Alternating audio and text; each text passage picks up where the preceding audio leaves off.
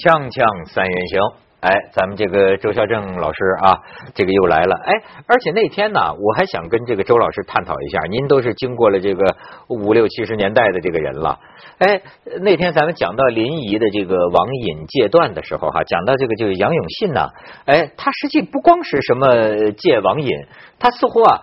还有某种类似于像传销一样这种这种讲座啊，我他让我引起来一个，现在很多这个传销啊，那种成功学呀，包括那种让这个女的守妇道啊，有很多这种训练班我比较感兴趣的是他们的思想资源、精神资源很有意思，你知道吗？他们经常讲的啊，似乎它是一种混合的东西。比如说，哎，家长来背《三字经》。那《三字经》那就是首孝悌，次见闻，是吧？人人是是人之初，性本善。对。好，然后呢？哎，我们要坚持思想基本原则，对吧？大家要要要要学习习主席的这个号召。然后跑步的时候，他可能一边跑一边念阿弥陀佛。你说他是，他就好像这么一些古混乱的一些思想资源，似乎就能对人进行精神控制。对，这也是一个前沿，就是说，到底哪些是思想政治工作？哪哪些是教育，哪些是教化，哪些是属于洗脑，这也是一个前沿。哎，这个界限不太好分。你注意，这个界限不太好分。那他的，比如说谎话重复三遍就是真理，重复千遍，重复千遍，你重复三遍是老虎。你不是有些传销我去过，我也是为了社会调查嘛。那传销就类似于邪教，他就让你，比如打断打，叫叫做打破你的自尊心，对，让你趴着地下学狗叫。啊，汪汪汪！我是狗，汪汪汪！我是狗。因为什么？因为你要传销，你要杀熟啊，熟人啊，熟人。你得想，我怎么能杀起熟来呢？我得把所谓礼义廉耻那个耻，我得变成所谓无耻。那么无耻，它也是一个一个一个可障碍，因为人都有耻啊。简单说，脸红了，他不就害羞了吗？我不能让你脸红，哎，所以他就那种训练。我一看，我这这这不是这不是跟那跟那邪教差不多了吗？啊，头可断，正这血可流，我真主不可丢，我就绑上自杀的腰带，我就不粉身碎骨，前边粉身碎骨，后边前仆后继，我在前边炸的血肉横飞，后头接着上。现在现在这恐怖主义可厉害啊，嗯，对不对？你说他要命，他不要命。原来我们宣传嘛，一不怕苦，二不怕死，人家就是不一不怕苦，二不怕死，但是他价值观不对。我们一不怕苦，二不怕死是对，是为了人民，对吧？呃，您钱兜得回来。对对，他他们是为了为了上上天国，提前见真主。天国就是所谓的啊，有有好多处女等着你呢，给你来这个，你知道吧？你这就是属于，所以这是威胁到世界的和平的一个大事情，就是所谓反恐嘛。我我有一朋友叫慕容雪村。他不是写了一本书叫《中国少了一味药》，嗯，就是讲他卧底传销组织的过程。他大概卧底了在二十一天左右。他说从那儿之后，我赶紧跑了。以他这种是带着目的的，而且这么有思想的人进去，他说我如果再待下去，我就被洗脑完成了。我他都能被洗脑完成了，对他他就特别特别恐惧，就像周老师说的，他他怎么有什么手段呢？我觉得你要你洗洗我试试，比如那不一定，这不好说，因为它是有共通的规律的，比如信息的完全的闭塞，对，把底线的给你抽掉，让你进行就是你特困，就是你疲乏疲劳嘛，就是你的脑子会疲劳，因为有人在你耳边二十四小时的在传播一种理念。你最后就是我就就就完全就失去了那种辨别能力了，就是而且你如果出去的话，得两个人跟着你，你还不能跟别人说话，你的你的你的银行卡什么卡要全交，所以就是这种我觉得按步骤型的这个洗脑式的邪教方式是应用到各行各业，尤其是在中国。为什么有人自愿还掏钱愿意交出自己的自由呢？他就会有的人是被骗进去的。就是说，你跟着我去听听课，咱们你看你你这生活挺苦的，发财这么慢，一个月就两千块钱，你跟着我做一红宝石经理，一个月三万，他有这种发财的这种念头。那另外一种就是，他就是被骗的，就就是你跟着我去看看吧，有时候啊，就是就到那儿之后就出不来了。就是我是听说有有那有有的年轻的，我是听他讲过，就拿一菜刀，如果不让我出去，我砍了你们，再砍我自己。那那。就那那些这个传销组织说，这个人呢就是不可调教，这个规划他的成本太高，还是让他走吧。为就是他讲的非常对，就是首先就是屏蔽信息屏蔽，所以中国有一句话叫兼听则明，偏听则暗。我们党有一句话叫“知无不言，言无不尽，言者无罪，闻者足戒，有则改之，无则加勉”，对不对？因为我们党的观点就是你有知情权，你有表达权。对监监督权还有选举权，你的表达权是很关键，而且你得有知情权。所以为什么刚才你说那个医生嘛，医生的道德就是医患关系里最基本的道德，知情同意。就是你是医生，我你我是医生，你是患者，在这件问在这个问题上我是强者，你找我治病来了，我得告诉你，我给你治病得追追求你的知情同意，也就是你得对称。所以为什么我们把这个呃这个自由呃把它呃把它写到社会主义核心价值观里头呢？就是这意思，自由的意思就是说，哎，你自己走，但是你自己得得负责。这自由的前提是你心里得对称，你什么都封锁信息。你像传销，传销他就封锁，他不许你给外打电话，啊，不许你听不同意见，所以必须得听不同意见嘛。你说的太对了，哎，周老师讲的就是这个那天那个精神病学家啊，他讲的，他为什么说这个这个临沂的这个网网戒中心呢？他就说这是洗脑啊，他说洗脑啊和一教育一个很关键的区别就是啊，洗脑你不能表达不同意见，对。但是教育是吧？哎，这就说，甚至说到中国的的教育课、大学课堂和外国大学课堂的不同。你看，西方式的似乎更注意你要提意见，甚至你可以有不同意见，甚至有些时候那个老师啊，甚至是带着自己的问题拿来，这个整个这个课上的就跟个讨论会一样。教育会让人去，它的目的让人文明化，而洗脑和邪教的目的是让你愚昧化。就只有愚昧的人才容易被人操纵你的大脑，所以。你你会发现，不管是杨永信的还是别的这种方式，他的一个先天的条件是，不管是用电击的手段，还是用隔断信息的手段，还是给你什么轰炸，二十四小时轰炸，就是让你的脑子不转了。这个不转了的这个学术化就是愚昧。不是这个，我想大家请教一下你们两位啊，就是比如说您刚才说思想政治工作，这个我们应该承认人都是有缺点的，对吧？我也要追求进步。对，哎，我要改改掉我的缺点，我要不断的进步，这是呃呃正面的、积极的。但是呢，你要不要打碎过去你的自我，让你的人格解体，然后呢，你重新在我的教育下，你变成了一个新人，似有新人，对吧？你变成了一个更好的人，这两件事之间该怎么？所以说，党的方针政策叫改革开放。或者叫开放改革，是吧？你看开放什么叫扩大开放？首先，中国的城市对中的农村开放，农民工可以进城打工了，这是中国经济发展的一个非常重要的原因。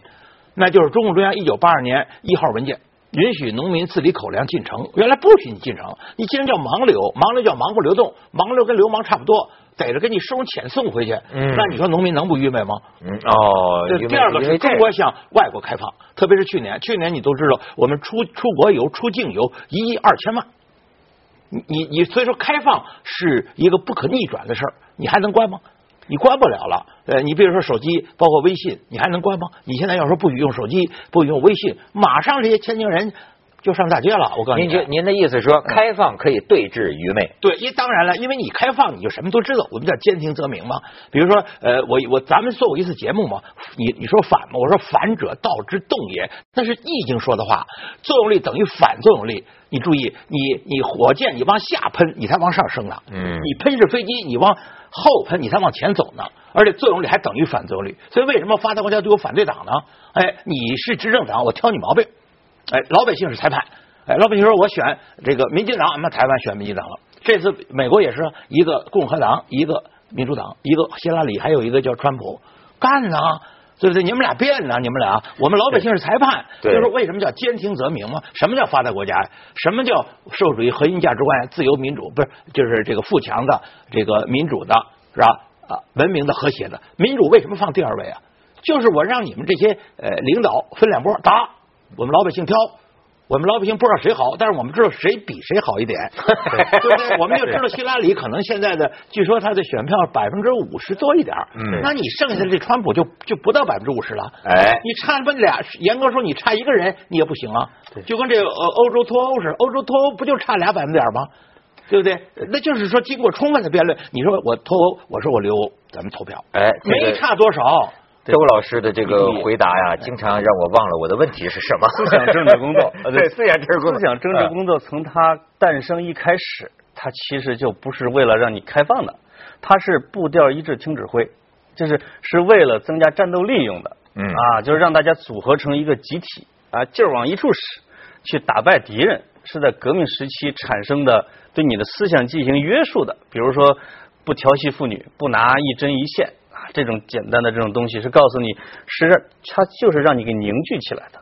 所以这个思想真它的原理，像周老师说的，它跟很多的宣传术和教化，它实际上是一致的。他的方式就是你注意，他得有自信。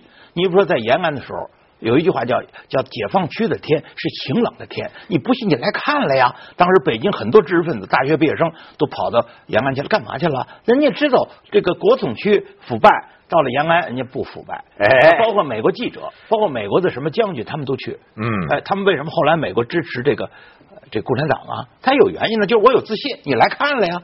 我延安我我都是基本没有多大差别，对不对？哎包括邓小平这开放，开放我让你出去看去啊。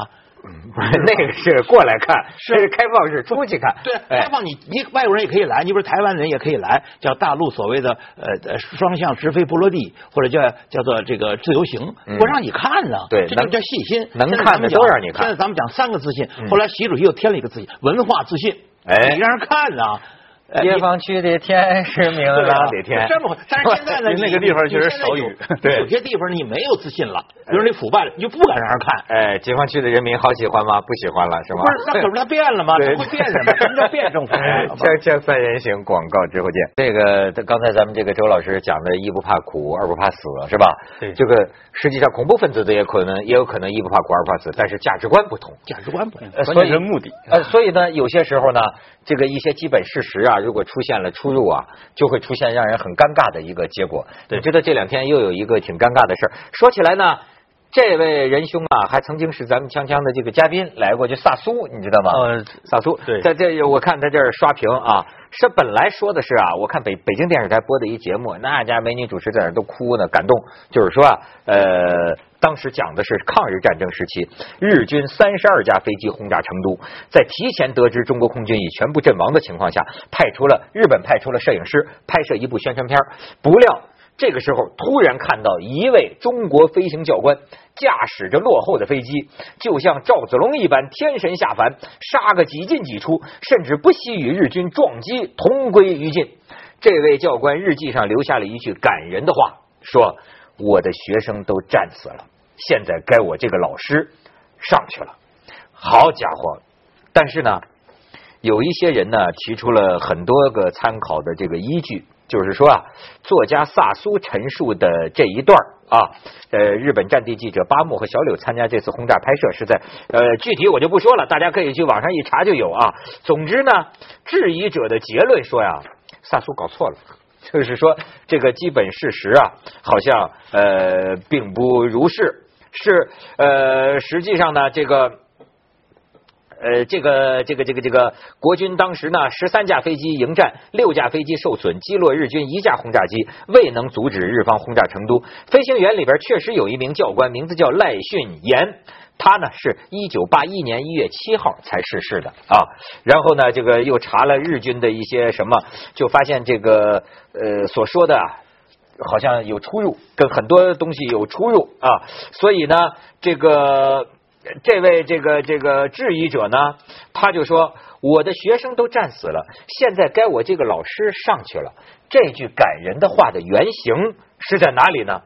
原来是在跟我们相反的一个价值观，说日本电影荣获包括最佳影片在内八项大奖的日本电影叫《永远的零》，我不知道指不是指的是不是日本的零式战斗机，就不知道是不知道是不是嗯说在这部电影里啊，教官。日本的这个这神风敢死队的教官看着自己教出的孩子都在自杀式攻击中逐渐死去，最后决定自己也交了志愿书参加自杀式袭击。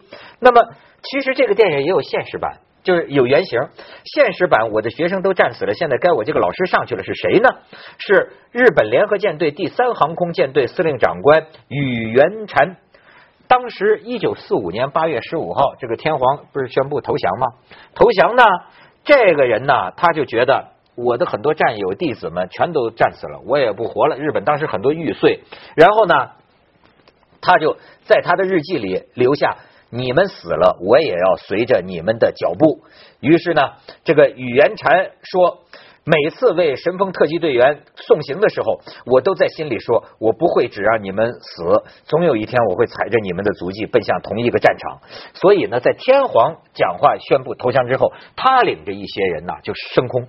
到了美国军舰上空，但是因为日本已经投降了，他不能违反天皇的命令，所以他就是一种示威性的盘旋。盘旋之后，最后等于自杀似的栽在了距离美舰一公里的这个海滩上。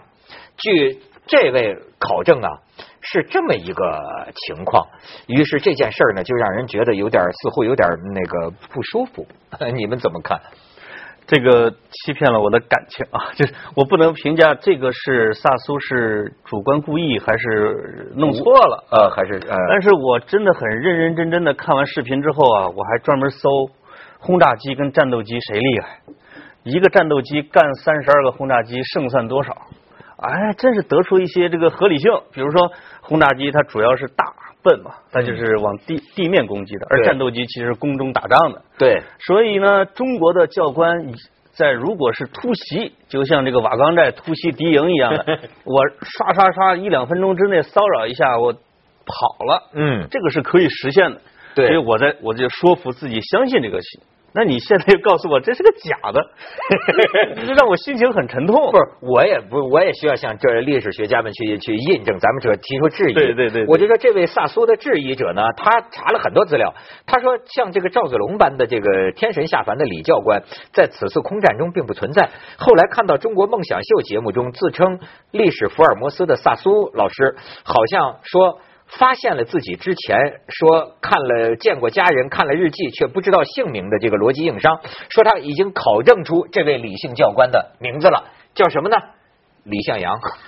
这个 这是恶搞，这是恶搞，这是恶搞，对吧？人李向阳这名字，哎对对对对对，他有一段说的啊，我觉得可以给大家，这个抗日英雄还是可以讲哈。他的意思就是说，抗战中空军有很多货真价实的英雄，我们完全可以正大光明的赞颂。对吧？他的意思是，为什么做一个假的故事？比方说，他说八一三抗战爆发，第四大队的中校大队长高志航啊，在杭州上空与日军木更津航空队激战，打出零换六的战绩，八幺四空战大捷，名震中外。最后志航牺牲了嘛？他的飞行队被命名为志航大队。呃，一九三八年，陈怀民，呃。还有他还说，二零零一年的王伟，对吧？这就是当年武汉四二九空战，陈怀民击落一架敌机后，跟这个日军王牌飞行员红武士高桥宪一撞击同归于尽。他说这些英雄是可以光明正大的歌颂的。这个呢，你从我们社会学、社会心理学的角度来看，简单说就是缺什么要什么，哎，对吧？那么你拍了好多抗日神剧。神剧没错、啊，这这这老百姓觉得这有点荒唐了。呃，那么原来你要宣传这这空军，那是国军的空军，因为共军那时候没有空军，对不对？对。而那一直这么宣传的是，呃，我是一个兵，来自老百姓，打败了日本狗强盗，消灭了蒋匪军，对不对？现在你发现打败日本狗强盗的有八路军，有共军，但是也有很多的是国军呢，所以这你就不好办了，是吧？所以说呢，这些人呢，他是非常狡诈。我当时首先的一个反应就是，我想起在呃这个一九七六年一月八号，周恩来总理逝世，有一个人编了一个《总理遗言》，哎呦，全世界的大传媒都给欺骗了。当然我们也看到了，嘿，这这写的真好。后来调查来调查去，据说公安部大案，呃，就是调查是一初中生，而且没有没有没有集团，原来认为他有集团啊，后后来发现就一人。哎，那小子应该说挺聪明，而且他对社会心理的掌握很到位，哎，所以他就编了一个总理遗言。我操，那那简直我印象特别深。所以现在你在网上看这些东西，你一定要明白，有人说呃邓颖超日记，有人说啊这个胡锦涛讲话，你你得你得好好辨别辨别，那是不是啊？很可能是人家冒着他的风格，根据你们的社会心理的需求，人家编的。我跟你说，这种小人精可不少，你都不知道在哪儿了，很可能根本就不在北京。所谓的，呃，这个人家在一个穷乡僻壤，人家就贼聪明啊。对，突然就编一个，你像这也是，呵，这家伙，这个这个这个战呃这轰炸机，你没有战斗机的护航是不行的，因为你基本你的很笨嘛，对不对？对，人家人家日本的情报说你们的战斗机不都完了吗？嘿，还有一架教练机就上去了。所以说呢，就给你们打下来，可以，他这他符合这个心理。对，所以谣言包括王宝强，对王宝强的事儿为什么这么？哎王宝强的事儿说说啊为什么呀？他也是缺什么要有什么。王宝强是一明星，完了几几年之内就发了大财了啊，娶了一个漂亮姐儿，结果又红杏出墙了。其实这种事儿在演艺界是吧？那是。没没什么可说的，多了去了啊啊！你想想对不对？就这个所谓战斗机这事儿，嗯在微信上或者在网上传播的非常的广，是是很多人都上当，热泪盈眶。说你看看，他就不明白，他这这个你我，所以我就一再的推荐一本书，叫《命好不如习惯好》，就是说从小啊，你要教你的孩子有个好习惯，小的文明礼貌、讲卫生，大的是思维的习惯，在既不能证实也不能证伪的时候存疑。哎这是好习惯，科学精神对，这就是精神嘛，科学精神嘛，对不对？你像现在的网上也开放，你想封你也封不了，什么消息都有，你就逮什么就信什么。那边狡诈的边写手，他就他就适应你的社会心理，他知道你现在缺什么，缺什么我就写什么。看，很多人都热泪盈眶，你可注意，这个事情的他不是一般的人，都是高级知识分子。哎，是是，咱们现在缺广告啊，锵锵三人行，广告直播间。所以说啊，这周老师刚才讲的啊是微言大义啊，就说这个国家荣誉、爱国主义可不可以出了这个实事求是的圈儿？这对这其实是这么一个理理性的圈儿。你比如最近我还还有一个朋友圈也是刷屏了，呃，写的很沉重啊，就是你知道当年跟女排呃几连冠同样这激发人的爱国热情的，就是说长江漂流。对当年的长江漂流，你记得姚茂书就牺牲长江漂流牺牲第一人。对就当时有个美国人要漂流长江。跟这个国家体育局体体委做申请，听到这个消息，好家伙，中国人民没有条件，创造条件也要上，明明这是没有不靠谱的嘛。这杨望舒就飘，最后葬身长江，然后到最后呃搞成这个洛阳队、四川队跟这个美国队，就是说中国人一定不能让他先飘了长江，所以呢，在这缺乏训练、缺乏保障的情况下，最后送出了多少条？十一条人命，超过十个。超过十个。去那个虎跳峡的时候，看他那个长江第一漂纪念馆里边，在哪哪个滩死了几个，哪个滩死，总共是超过十个人的。而且，其实美国的漂流队好像也有也有也有死的。美美国漂流队也死了，就也有死的美国漂流队半途而废了。对最后呢，还真是中国人长了中国人的威风，就是这个洛阳队啊，呃，漂流什么成功，其实他们是跳着漂，也没有漂全程。对对对然后呢有。到了武汉，到了上海，这沿途欢迎啊！哎呦，那家伙是英雄一样的人。但是后来中央叫停了，这为什么叫停了呢？就是因为接下来就说漂黄河呀，对，它不科学。接着啊漂黄河，听听说又出人命了。那个时候好像就是说叫停了。那段呢，就是有点像抗日神剧啊，但是我们不能质疑那个时候的崇高的这种热情那这种爱国热情什么叫叫自我感觉？对就是包括杨茂书、中国女排、张海迪、霍元甲，这这个陈真、霍元甲，对浪奔浪流的那个时候，其实就是说一股民族主义思潮对和民族自豪感起来了，对是中国人不是东亚病夫。对对对，他是实际上就从一个特别积贫落后的时代，在慢慢的往上走的时候，涌现出来这种情绪，他就跟现在这个时候，就是为了就是啊，说是我们中国人打败了日本人，来进行一些造假啊，这个是原理上我觉得是差不多的。我觉得他的出发点可能是还是也是内我的内心的民族激情啊、自豪感和民族主义在这做。那但是有的是真的，有的是假的。那我觉得抗日神剧本身呢，它是一个娱乐节目，你我们批评他、讨厌他，反正他就这样。如果是学者在论证，如果是一个书教科书啊，或者说严肃的一些机构在编造一些假的故事来论证啊，我们是优越的，嗯我们确实打败了对方，那这个是不可原谅的。哎，周老师，你说过去我们搞宣传的，我们都知道，就是在叫基呃基本事实无误的情况下，为了宣传这个英雄人物，可以适当的虚构一点，有些戏剧性可以写的戏剧性一点，让人更加容易流泪。对这种修饰，您怎么看？绝对恶劣。因为我们党优良传统就是实事求是。我们人民大学那门口那块石头上刻着“对实事求是”，中央党校门口也刻了一块石头“实事求是”。就是说不增不减，哎对这英雄事迹一点儿不所以三十多。年以前，邓小平有一句话叫“解放思想，实事求是，团结一致向前看”。在三十多年以后，我们的习主席讲“解放思想，实事求是，与时俱进，团结一致向前看”。为什么？因为这句话毕竟三十说了三十年了，再加上一个与时俱进。但是你可注意啊，这句话的精髓就是解放思想，实事求是啊，不能变啊。什么叫什么叫你虚构啊？你说我是电影，我是小说，可以虚构。你是纪录片，你就不能虚构。而且关键你还得信息得对称，信息不对称就是瞒和骗，瞒不告诉你，骗告诉你假的。最恶劣的事情啊，你这虽说他们有人说治理一个国家、治理一个单位、治理一个家庭，四个字实事求是。用老百姓的话就是良知、常识、常识、良知，没什么高深的。比如说那个有一个作家叫魏巍，对他不是写了一本书叫《东方》嘛？我小时候看的，说一个连长站在山头跟一个飞机对峙，这个连长用步枪把这个美军的飞机给干下来了。我觉得你放在小说里边吧也还行吧，但是你要说这个金正恩用步枪还打到月球上去了。把美国的宇宙飞船给打掉了，嗯，那个东西太恶劣。我看是网上有啊，对，说这个咱们要探测太阳，太阳表面温度就六千度，晚上去，晚上晚上凉快，晚上凉快，晚上这是段子，对，这是段